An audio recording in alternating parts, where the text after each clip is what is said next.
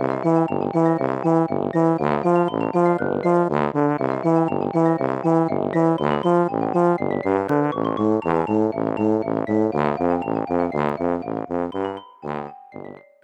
家好，我是帅帅。大家好，我是 GoGo。欢迎收听你的宅友已上线。我们今天要讲的是《猎人》这部漫画。为什么要讲这部漫画嘞？是因为我们之前陆续介绍到一些漫画排名的时候，它都非常的名列前茅。它是构成我的五部漫画的第四名，还有日本国民最喜爱的一百部漫画第十一名。甚至在今年初吧，日本网络有票选一个死前最想追完的动漫，它是第三名。就每次它都名列前茅，但大家也知道说它算是蛮恶名昭彰的。嗯、库拉皮卡一直下不了船这件事情，然后每次票选，大家绝对不会忘记。他，然后让我深深的觉得说，其实好像真的很多人非常的热爱这一部作品，觉得他的地位很高。真的，而且我现在有点想离题，看那个死前最想追完的动漫排名。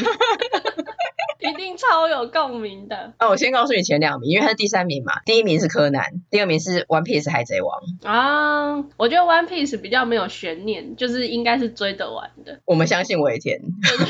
柯南跟这个我就嗯，我也是笑笑。因为我们其实是都有看，可是他已经连载二十几年了，所以这个记忆已经很片段。然后尤其是他最近一次休看已经两年多了吧，根本就不记得他在演什么了。你还记得在演什么吗？我。忘的真的差不多了，脱钩太久，几乎真的记不得。嗯，那你随便讲一些关键字。我记得主角叫小杰，嗯，他有个朋友叫奇犽。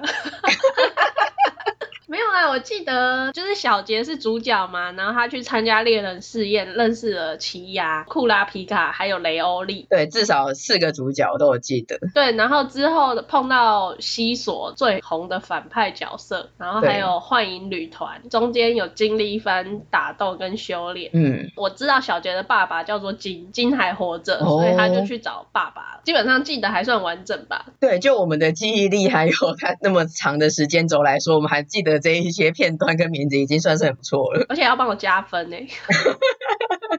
我自己也是差不多这样子，然后我自己重看了以后才发现说，天呐，其实还有超多细节的，然后真的完全遗忘在时间的长河之中，彻底遗忘。我比你多记得一点点，一样是猎人试验啊，练能力啊这一些，但我还记得奇犽有一个能力很强，但是很双面刃的弟弟，然后蚁王篇差不多都是这样子。我觉得大家记得的好像都是这些关键字，但我记得奇犽的反而是他哥哎，有一个阿宅哥哥。哦，你竟然是记得阿宅，傻眼，可能是宅友吧。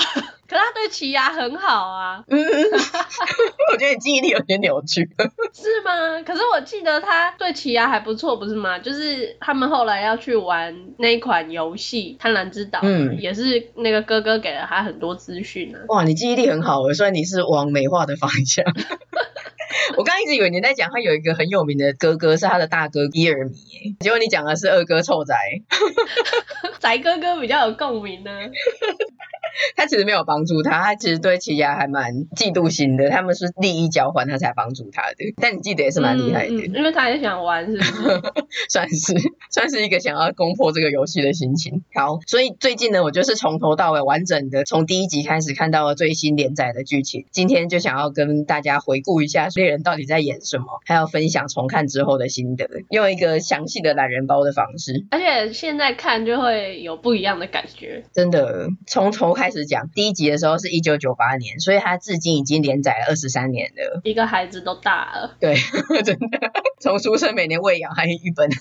我们用集数来讲，但还是很大意啊，没有办法真的用说书人的方式完整的把它说完。嗯，他一到五集是猎人试验，最开始的时候男主角就是小杰嘛，他从小是在金鱼岛长大，那他因为很小的时候他误入了一个动物叫做母狐熊的势力范围，快被攻击的时候有一个叫做凯特的男子救了他，那后来那个凯特。就有跟小杰讲说，其实他是小杰的父亲金的徒弟，他就跟他讲说很多金的事情啊，还有猎人的事情。那小小的小杰心里就对猎人这个职业，他有他父亲有一个向往，所以他的目的就是说，他未来长大之后，他也要去考猎人测试，成为猎人，然后找到他爸。所以这就是一开始的起源。那第一集开始就是讲这个，那后来他就去参加猎人试验嘛，在猎人试验之中就认识了刚才我们都还记得主角群，就是库拉皮卡、雷欧利跟奇亚以及西索。然后本来以为在看之前想说猎人试验应该是整个猎人漫画里面很重要的一个篇章，然后应该是很精彩，结果超快的。哎，对，比你想象中快很多。我觉得记忆这件事情真的是很奇妙，它的篇章的长度啊，跟它的精彩重要性，都会自己在脑里会经过一些加工，再重看一次现实，发现其实好像跟想象中的有点落差。反正就是比完的试验嘛，但有一个完全忘记的是，刚才讲的那些人啊，除了奇亚以外，他们都有在这一次的测试中得到猎人执照，奇亚没有哎、欸。啊，我正想问呢、欸，我就记得说奇亚好像第一次没有通过测试，而且他是不是被抓回去家族里面？宙迪克家族。天哪，你超记得的哎。是吗？你根本骨子里是猎人粉吧？这跟你的记忆力好像不太 match 得起来。你怎么可能记得这种事情？不是我的程度可以记得的。他是不是有被抓回去？对，因为其实他哥哥那个比较变态的伊尔米，他有乔装然后参加猎人测试，但他们家从小就对奇牙有很深的期待，觉得他会是这个杀手家族的接班人，他很有潜力。那他来这个猎人测试，第一个他那个时候有点算是逃家，他扁了他那个宅哥哥跟他妈，然后逃出家里。而且他在猎人测试之中，因为他就遇到他哥嘛，乔装的他哥，然后他就说他觉得他这边很快乐，他交了朋友。然后他哥就说：“你没有资格交朋友啊，谁叫你交朋友？你就是当杀手的份啊！”然后就威胁他说：“如果你再继续这样下去，他就要杀了他朋友。”那奇牙完全打不赢他哥，所以他就很害怕。哥哥好有魄力哦，那个伊尔明。他用一个很变态的扭曲的爱的方式来控制奇犽。其实他们很爱奇犽，哎，就是这个家族。对，但是对他有过多的期待，从小对他的培养就是用一种高压啊，然后又过度的让小鸟飞，就要先把它丢下去的那种。对，就为了让小鸟未来不要被其他人抓到，或是毒杀，或是受伤，所以他们就在家里先毒他，先虐待他，先电他。对，然后让他到外界之后不会受到这种伤害，这种蛮神奇的方式，真的很扭曲哎。所以后来反正嗯，小杰在比赛中就受伤昏倒了嘛，然后他起来之后，哎，奇犽就不见了，然后他才辗转得知这件事情。所以他们得到猎人执照之后，下一件事情就直接深入奇犽他家宙迪克家族的大本营，然后把奇犽也不算是救出来啊，他没有那个能力，就经过了一番协商之后，他爸就同意了，所以他们就把奇犽带离他们家，又一起进行旅行。嗯，算是这个故事的第一个章节，一个开端。对，我有个题外话，欸，就是刚刚有介绍到凯特金的徒弟，算是这个猎人系列里面蛮重要的一个角色。我后来在看凯特啊，我觉得他长得好不像猎人里面的人哦，看的时候一直有一种明星脸哎，不知道像谁？后来我终于想到了，他根本是柯南里面的琴酒啊！哦，好像是哎，他的那个高耸的鼻子跟 习惯戴帽子，然后长发，就是琴酒来客串的。然后下一个等于是他们把奇亚救出来了，然后也得到猎人执照了，所以四个人有点就各奔东西。雷欧利跟库拉皮卡去忙他们的事情，那小杰跟奇亚他们就一起组团旅行。下一个篇章叫做天空斗鸡场，它大概是两集吧。好快哦！哎，对，好惊人呢、啊。其实前面都很快。你真的重看以前的漫画，包括《灌篮高手》跟《幽游白书》，你都会记得说，哎，这场战役超经典的，对你留下超深刻的印象的。结果你重看发现，哎，竟然就哎一集半两集。那为什么还要去天空斗技场？是因为在猎人试验里面有一个没讲到的是，其中有一场比赛是说叫考生之间他们互相竞争，他们身上会有个号码牌。那最后在时间结束的时候，你要总共有六分。你自己的号码牌，如果你还保有着，就是三分。那他会抽签，例如说我抽到你的话，你的号码牌我把你。你抢走的话，我就可以得到三分，所以包括我自己的三加三，我就六分就过关了。但如果说你很强，或者我一直找不到你，然后或者是你的号码牌被别人抢走了的话，我就去猎杀其他的甲乙丙，那他们的就各一分，所以三加一加一加一就六分。好像 Running Man 哦，确实是哎，是是背后的名牌。好综艺节目哦，原来他们是在玩综艺游戏。其实你这还蛮适合重看猎人的，你心里对他有一种爱。然后小杰就很衰啊，他抽到是西索的，西索这个超高难度的，简直是金钟国啊！就是 对，他抽到能力者，好可怜哦，磁石阵对上能力者，小杰也不是磁石阵吧？有那么弱吗？哈哈。对啊，反正最后就有正面对决，但是大家也知道，西索从猎人事业一开始就看上了小杰，所以后来经过一番正面冲突之后，其实小杰就真的打不赢他，但他就也想要让他过关，也没有想要杀他，他就有点施舍的嘛，他就把号码牌给他，然后小杰他个性就很倔啊，他就说我不要，我不要你的，杀了我那一种。西索就说，反正我现在就是先给你，好眼小哦。西索就说，反正我现在就是先给你，你现在还没有资格在那边跟我讨价还价的，等你有资格打到我一拳的时候，西索好帅哦，其实是。很像那种古代的那个很厉害的高手啊，龙傲天，霸道的堡主跟倔强的女主角。对。初到社会的女主角，女扮男装，以为自己跟师傅学了很好的武功，就到江湖上被人家打怕了。对，然后是堡主救了她，然后堡主就看他可怜，对他产生了一丝丝的那个不知名的情绪。又歪楼，对，然后反正他就是说，你就当做我暂时寄放在你这边，等你未来有能力能够打得到我的时候，你再还我。你现在连碰都碰不到我。他给他的定情物，好像是。但小杰就是收下了，但因为他很倔强嘛，他心里就觉得说他真的很可耻，所以他心里就一直在想说，他一定要正正当当的跟他再度交手，然后还他。嗯，然后他们身上也没钱嘛，因为要旅行就需要钱，然后奇亚就提议说，有一个地方叫做天空斗技场，他小时候也去过，去那边的话就可以练功在家赚钱，因为你打比赛赢了的话，就可以往上面的楼层遇到更强的对手，然后再来是你打完比赛也会有钱。他觉得哇，这就是一石二鸟的方式，所以他们就一起去这个天空竞技场。嗯，奇亚这样子听起来很像男二哎、欸，他就是男二没有错，好可怜哦，男一是西索啊。我以为男一是小杰，男一竟然是西索，小杰是女一，说的很有道理。天空斗技场在猎人里面，虽然它才两集，但它是一个很重要的转捩点，因为就在这边，他们知道了所谓的念能力，然后还有学习最初阶的念能力。那念能力在这个猎人里面就是一个很重要的设定嘛，所有的设定啊、战斗都是这个系统，就像 JoJo 里面的替身一样，因为他们之前在猎人试验的时候，其实都是照体能，照他们自己在家乡学的一些技巧，肉搏战，对，根本都没有人会念能力，就在这边他们才遇到有一个小朋友，你应该也记得，叫智喜，然后他的师傅叫做云谷，他帮他们开发这个能力，然后后来他们就学会了嘛，然后他们也真的达到两百层楼，所以小杰就真的有跟西索达成约定的比赛，然后还他那一个定情之物。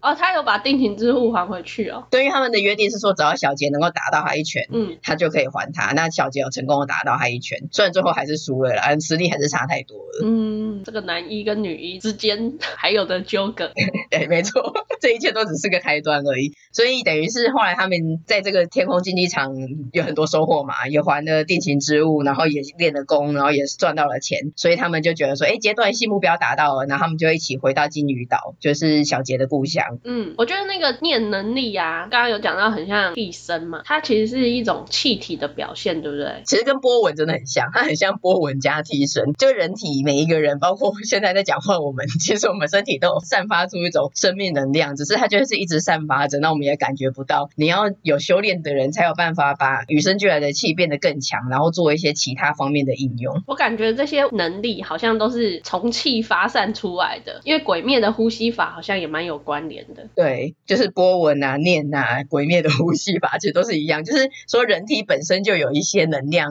那我们就不会运用，但是你借由了某种方法论，你就有办法去把它用的展现出来。来这样说起来，七龙珠也是哎、欸，七龙珠不是就大叫一声哦，就不是赛亚人，像克林天津饭他们这种普通人也可以飞在天空上嘛。哦，这个是悟空术，它就是透过控制自体自身的气去训练的招式。嗯，也是哎、欸，所以我觉得比起遥远的这种念能力，好像悟空术是比较有机会念成的。是吗？不是一样的意思吗？悟空术悟饭有教维戴尔怎么飞起来，你只要想办法把气运行到某一个地方让它具现化，基本上就是运行到脚底，然后就一飞冲天，撞到天花板，然后昏倒，就这样。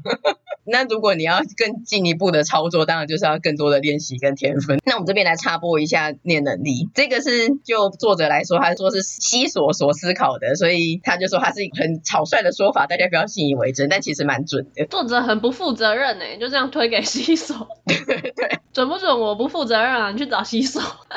对，因为念跟性格它是有相关联性的，就像鬼灭的呼吸法一样。所以听众朋友现在可以仔细的听听看，甚至要回放听一下，你觉得你是属于哪一种？第一个是，如果你是单纯专情，然后意志力强的热血男儿类型的话呢，你就是强化系。像小杰就是强化系。对，那如果你是喜怒无常，喜欢骗人，然后很难捉摸的话呢，你就是变化系。跟西索一样，西亚其实也是变化系。然后如果你是比较神经质啊、一板一眼的人，你就是具现化系。具现化系就就是可以你自己想象一个东西，它现实生活是不存在。像库拉皮卡，它就是变成一个锁链嘛。那其实你一般没有修习练能力的人，你看到也可以看到说，哎，那边有个锁链，但其实它不是现实生活中存在的，那是库拉皮卡把它具现化，它的念能力，然后把它变成一个像固体现实存在的东西，所以叫具现化系。再来是放出系，他是那种比较没耐心，然后行事草率，但一方面也很重感情的人，例如雷欧利。雷欧利有没耐心吗？他其实算是没耐心的，他就是常常会 跟他讲什么事情的时候就很激动，然后想要赶快去做这样子，比较急性子吧。那他还可以去当医生，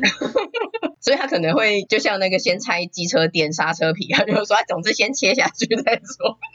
没有啦，他对医生是很有职业道德的，就是个性跟职业是不太一样的。那再来是操作系，如果你是爱讲逻辑、做事有自己步调的人的话呢，可能就是操作系。我觉得操作系看到这个解释以后，我就想说，那可以把它解释成控制系，就是你很爱控制。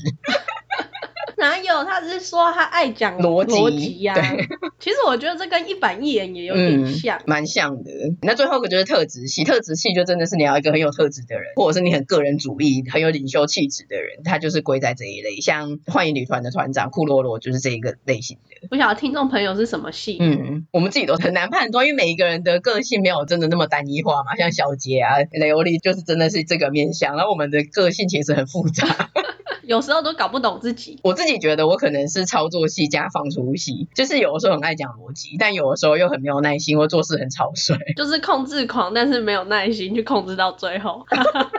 说的也是，或者是就像雷欧利一样，就是在工作上可能是比较操作系，工作上会很一板一眼，但是在生活上就是非常的散漫。哦，我自己觉得我可能是操作系或是具现化系，就一样也是爱讲逻辑，嗯，但有时候又会神经质。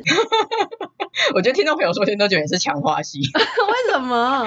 感觉脑袋很单纯，就一直在讲一些有的没的。那我就有主角光环了哎、欸。觉得我们自己评量自己的，跟我们给人家的外在形象，其实好像都会有差异，是吗？那你觉得我是强化系吗？我一开始的时候，其实觉得你可能是强化系，或者是放出系。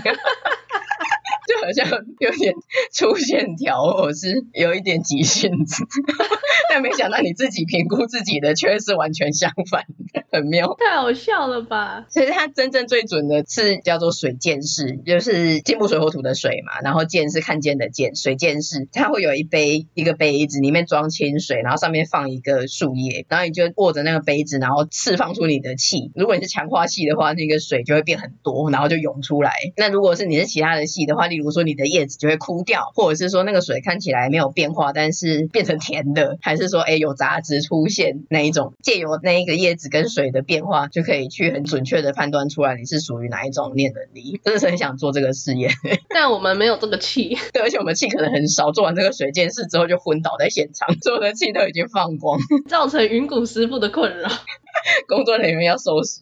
后来他们就已经打完天空斗技场嘛，然后他们就回到金鱼岛。金鱼岛这个就很短了，只是个插曲，它是一个影子。因为回去之后，小杰是有一个他的米特阿姨养大的，他就把金留下一个小箱子给小杰，就是金留下的话啦。他就说，如果小杰长大之后对他有兴趣，想要来找他的话，就把这个给他听。那一卷录音带里面就讲到有一个游戏叫做贪婪之岛，嗯，这是小杰的爸爸跟他的一些猎人同伴做的游戏。那小杰当然他的目标一开始就是找他爸爸嘛，这个故事的主线，所以他们就决定说，哎，要去得到这个游戏。但奇犽因为他比较本来就在玩游戏之类的，他就跟小杰讲说，哎，这个完全不是那么简单的事情。你以为就只是一个一般的游戏光碟吗？它是一个非常贵，然后甚至有点算是珍奇异宝的存在，有点像是传说中的存在。甚至很多人都想说，真的有这一片光碟吗？所以你第一个你要非常的有钱，第二个有钱你也不一定买得到。小杰就想说，哎，那怎么办？说到底，我就是要这片游戏才有可能得到他爸的线索啊！那正好在这个时候嘞，最近在那个故事的时间轴，它有一个世界规模最大的拍卖会，在这个拍卖会里面会有先放出一些消息嘛，就是说哦，我们这一次有什么很厉害的东西来吸引大家来这个拍卖会。那里面就有《贪婪之岛》这款游戏，还有血红眼，就是库拉皮卡一直想要得到的他的族人的眼睛，所以他们主角四人又再度在这边相遇。嗯，但他们又没钱，这下又麻烦了，算是一点点钱啊，也没有但没有钱，因为他们在打那那个天空斗技场的时候得到了一笔钱，但那一笔钱忘记了。假设它可能是大概六百多万，但是这款游戏要两亿，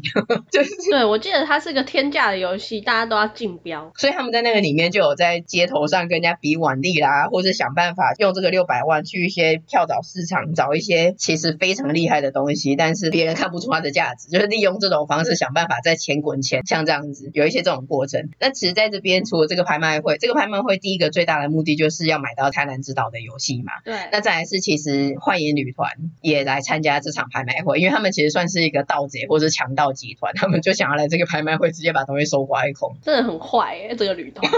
对，所以在这边就是另外一个故事的大主线，就是库拉比卡跟旅团第一次见面，然后发生冲突，这边就很好看的。我觉得这边可以说是前面都是铺陈啊，虽然斗技场跟猎人事业也很好看，但我觉得到这边又是这个作品另外一波成熟的高潮。这边还蛮完整的，而且可以看到那个库拉皮卡他有一些情绪的变化，因为他本来就是他比较冷静的一个角色，可是在这边他就会有一些冲动的表现。嗯嗯嗯，这边第一个有一个很精彩的战役是库拉皮卡跟卧吉，女团里面有一个很像野人的角色，绝对是强化系的极致那种，脑袋很单纯，力气很大。没想到我也是这种形象，欸、野人。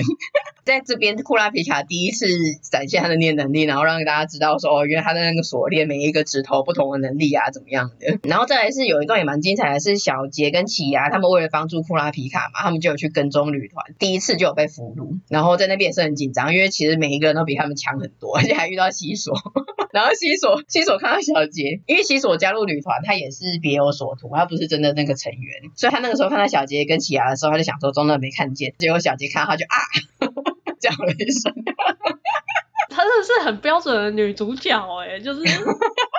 好像是哦，一个冒失的女主角，让人很费心。那女团里面就大本营嘛，所以除了团长的话，大家都在，然后每一个都是跟西索差不多一样强，所以其实真的是九死一生的局面，又是一个很莽撞的决定。不过后来他们有逃脱成功啊，那边也蛮不错的。逃脱成功之后嘞，又有另外一次机会是库拉皮卡他想要逮捕女团，然后小杰跟奇犽他们就想说好，我们一起来帮他。结果库拉皮卡因为太激动，失去判断的能力，那小杰跟奇犽为了不要让他整个人生的这个计划都破。所以他们就有点自己冲出来当敢死队，然后又被抓到了。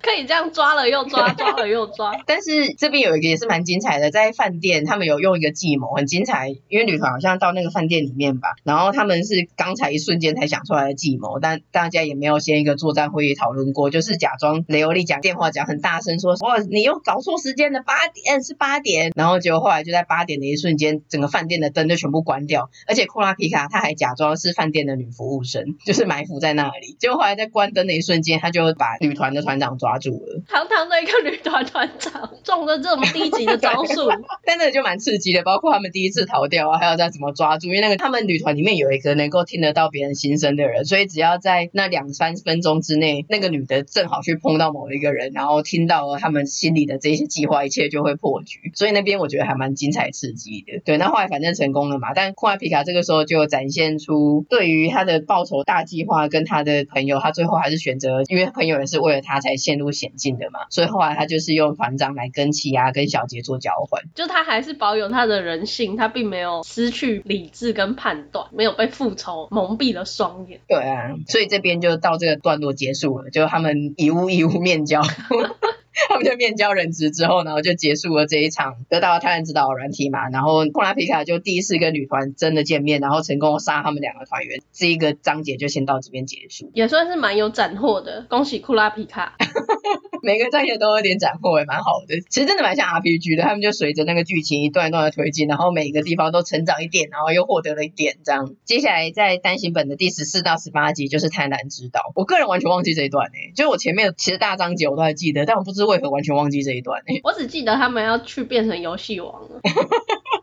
这边忽然我要成为游戏王，拿出你的卡片吧！竟然是卡片，对，他完全是游戏王，他只差没有在手上装一个那个游戏卡的面。有青眼白龙吗？这真的很炫。小杰跟奇犽就进入了贪婪之岛嘛，一进去就发现它的危险之处，因为等于是完全进入一个虚拟的世界，就像你进入游戏一样。就算你在现实生活中超级有钱，然后能力很好，但是你进入游戏一开始你就是只穿着草鞋跟拿着一个匕首，然后等级一啊什么都不知道这样子，还没有练功。对，所以他们一进去也是这种状状况。他们算是已经修炼了一些念能力了嘛，但是一进去之后，一切的东西都只能用卡牌，所以包括你的钱，你要买东西，或者是你要战斗，你都只能用卡牌战斗。你念能力根本就是完全没有用武之地。还有现实生活中的钱，对，所以一开始就有点陷入了困境，根本不懂这个游戏。那里面一大堆已经是因为那个游戏像是线上游戏的感觉，可能有很多人都已经是五年前、十年前就已经在游戏里面了。然后之后小杰跟奇亚，哎 Day One 什么都没有，Level One LVE 新手村。那我觉得这个很好玩，是因为富坚这个作者啊，他本身也是个游戏迷，所以我觉得他用了很多他自己对游戏的了解跟热情来做这个篇章。他根本就想自己做一个游戏啊。在这一个章节里面，完全感觉不到说他对漫画的倦怠，超有热情的，好不好？他可能所有热情都画在这一章节。对，做了很多很复杂的设定。他一开始的时候进入游戏，他就要叫 book，有个书就会跳出来。他的卡片有分难易度，还有卡片画的限量，所以卡片里面会有 B 级啦、A 级啦、S 级啦这种的。那它旁边会有一个，例如 S dash 十三，因为它这个游戏的最终目的就是它有一个指定口袋，然后你要收集指定口袋里面的一到一百的编号，全部收集到你就可以过关。哦，所以它是收集卡牌的游戏耶。对，你总之就是要得到这一百张嘛。那得到的方式很多，例如有一些可能是低级的、一级的那种很简单的，就是你去打倒某一个游戏的魔物，例如一只独角兽，然后你把它打倒之后，它就会一阵烟雾，然后就变成一张卡片，你就可以放到他指定的那个位置。还有一些是在每个月会出现的特定活动，例如说比瓦力比赛、大胃王比赛，是游戏大会办的，然后你要在那场游戏中获胜，你才可以得到这张卡片。对，然后还有卡片商店，你可以去买一袋，然后里面可能十张都是乐色。就很像真正的游戏，我觉得很好玩。然后它后面的数量是有限制的，例如他打了某一只很难解的任务，那你打赢他之后，你东西就会变成卡片嘛。当然，例如说刚刚讲的，如果 S dash 十三，就表示说它最多能够变成卡片的数量就是十三。如果别人已经都拿了那十三，然后好好的放在他的口袋里面的话，你打赢了这个怪物，然后诶怎么就有一个怪物的尸体，它没有变成卡片，就、嗯、是因为它的数量已经满了。无论如何，你就只能拖着那个尸体走，你就收集不到那张卡片。收集不到卡片还要拖着那个东西？没有啦，你也可以不拖着它，就放在那边。只是说，就一直没有办法收集到这张卡片，一定要想办法去找到那十三个人，跟他做交易，或者甚至就是杀那个人。那个人被杀掉了，那他的卡片就是归零，然后你就可以，哎，又多了一个空缺，你那个尸体就会变成卡片。他人知道好难哦。对，所以到小杰跟奇亚进去这个游戏的时候，玩家都很敢跳嘛。我本来本意是要让人家好好的玩游戏，但是因为这些限制跟难度，然后大家就开始讲说，我干脆就不要认真玩游戏啊，我干嘛认真去解线索、解任务，然后得到卡片，我直接就杀了那个有卡片的人不就好了？所以他们进去的时候，这个游戏已经纠结了十几年，变成是一个懦弱强食的世界了。对对对，这个时候大家已经就是想说，反正我死活就是要破关，我没有再跟你认真的玩游戏，所以那个时候已经变得是有一点暴力的在抢夺，不是大家好好的在玩游戏的阶段的。真的蛮贪婪的，贪婪之斗。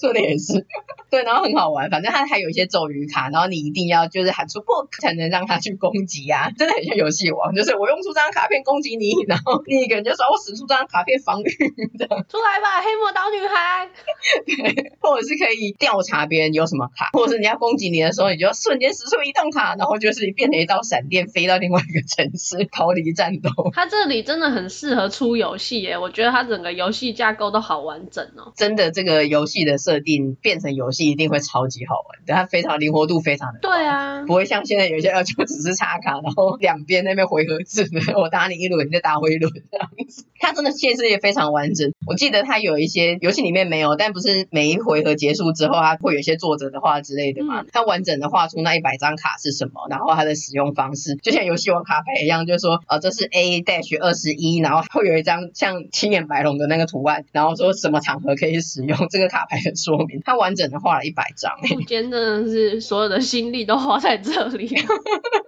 对啊，就真的是很有爱，反正很好玩的。我觉得这里面灵活度很高，然后等于在他这个游戏里面，他就是打怪赚钱，增强实力，然后一边寻找指定口袋的卡片，然后也要跟人家进行一些交涉啊，甚至是战斗。那里面有一个很可怕的是，在这个里面其实有一个这个章节里面的小 boss，有一个叫做炸弹魔的人，他就是这个游戏后来已经变得有点是暴力在抢夺，为了破关这个目的的时候，里面最可怕的一个团体就叫炸弹魔，大家都人心惶惶，玩家里面就会传闻说，哎，好像谁就爆炸。炸，而且在游戏里面死掉，在现实生活里面也是死掉啊，是联动的。对对对，他手在碰到那一台游戏机进去的时候，其实他现实生活中整个人就是被吸进去了。那本来以为是到一个虚拟的世界，后来漫画中有解释说，其实他是用一个很强烈能力架构，他是在一个无人岛上面，所以你以为说哇，传送到游戏中的世界，其实你是真的人在那里，有点像经济之国一样，你是人真的在那里面，是真的人在玩的，不是说你以为你只是游戏里面的一个角色。嗯，那那炸弹魔的设定也很有趣，因为后来大家都组团嘛，发现一个人单打独斗这辈子都收集不到那一百张，所以后来大家就组团，然后又讲说啊，你收集那张，你收集那张，他最后破光我们要怎么评分那一种的。他一开始觉得混入这种集团里面，而且大家在人心惶惶的讲炸弹魔的时候，他就会去搭你的肩啊，摸一下你的腰或者什么的，就说哎、你要小心炸弹魔啊，就是假装在跟你搭话，那摸你一下，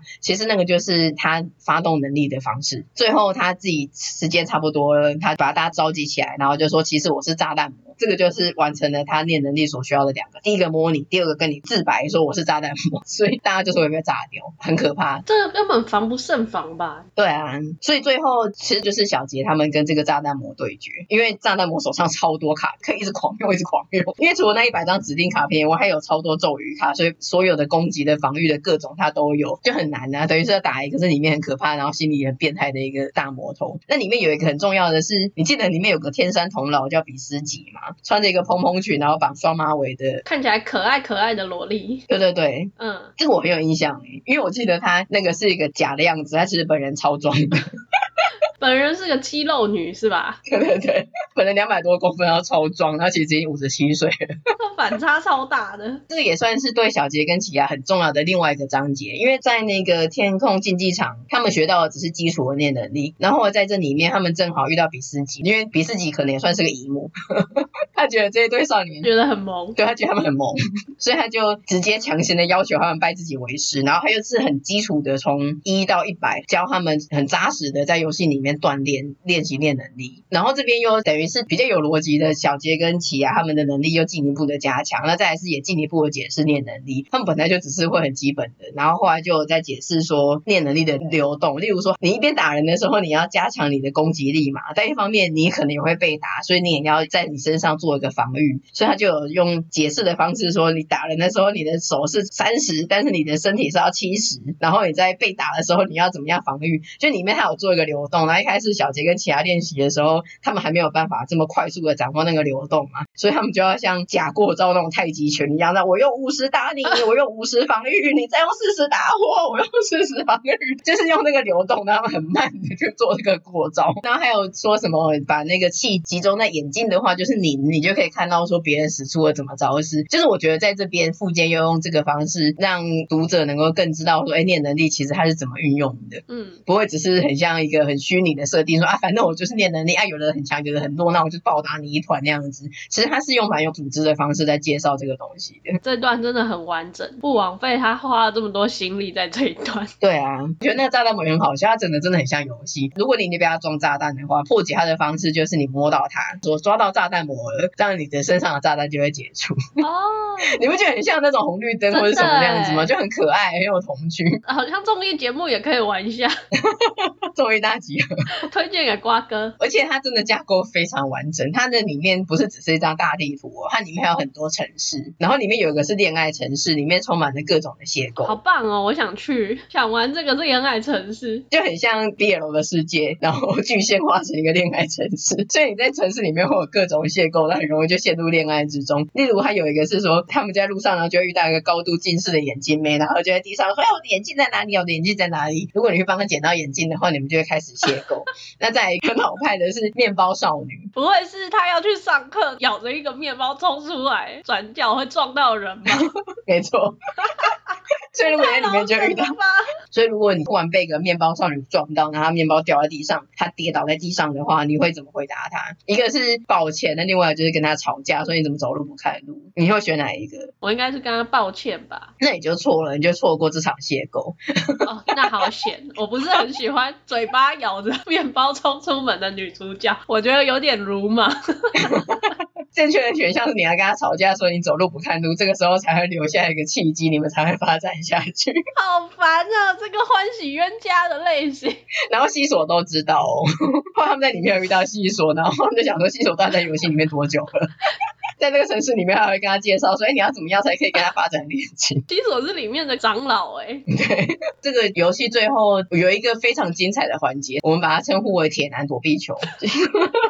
有一张卡片非常的难拿到，呃，应该也是九十几了吧。它是在一个传说中的海边城市，然后那边有设定说有个盗贼团占领了这个城市，那那边的居民都不会捕鱼了，所以他们就跟路过的勇者说：“拜托你们帮我们打倒那个盗贼团。”然后那个很麻烦，是你还要凑齐，忘记七到九个人吧，所以你一定要组队，然后去跟他们进行比赛，比赢了你才可以得到卡片。那他会比很多运动竞赛，真的很像 Running Man 全明星运动会，对啊，比拳击啊什么的。那最后一个就是躲避球比赛，结果那个躲避球你不是想一般的躲避球，其实躲避球有点接近整个游戏的最终官方设定的魔王，因为他超强。躲避球一队可能五到七个人吧，真正重要的就是那个 boss 而已，其他人都只是一些杂鱼，或是他用点能力创出来的。本身就是他一个肌肉男，然后他的气也超强，所以基本上你的球他一定接得到，然后他球一丢出去就是直接把你打死。好恐怖！这不是铁男躲避球 这么简单的事情吧？这是一场超战斗的躲避球。这场很有趣的是，后来小杰奇犽跟西索，然后还有一些他们本来就在里面已经是职业猎人，他们想办法破这游戏破很久了，他们就几个人组队，最后真的是血战，战到说双方里面只剩一个人、两个人，然后真的是鼻青脸肿，真的差点被打死那样子。后来西索就答应他们的要求，真的很认真的在玩这个游戏。最后那个大魔王就俩狗嘛，想说你们能够让我认真起来。他就真的集气，然后要发出一个元气弹，真的要发出一个超强的球。然后就是小杰站在第一个，奇亚跟小杰背对背，要挡住接球的冲劲。西索站在最后一个，西索因为他的是大人嘛，他身体比较大，他就是站在最后一个当第三个，然后有点算是环抱住小杰跟奇亚。超 man！天呐，也蛮虐的这个三角恋在这个时候，真的。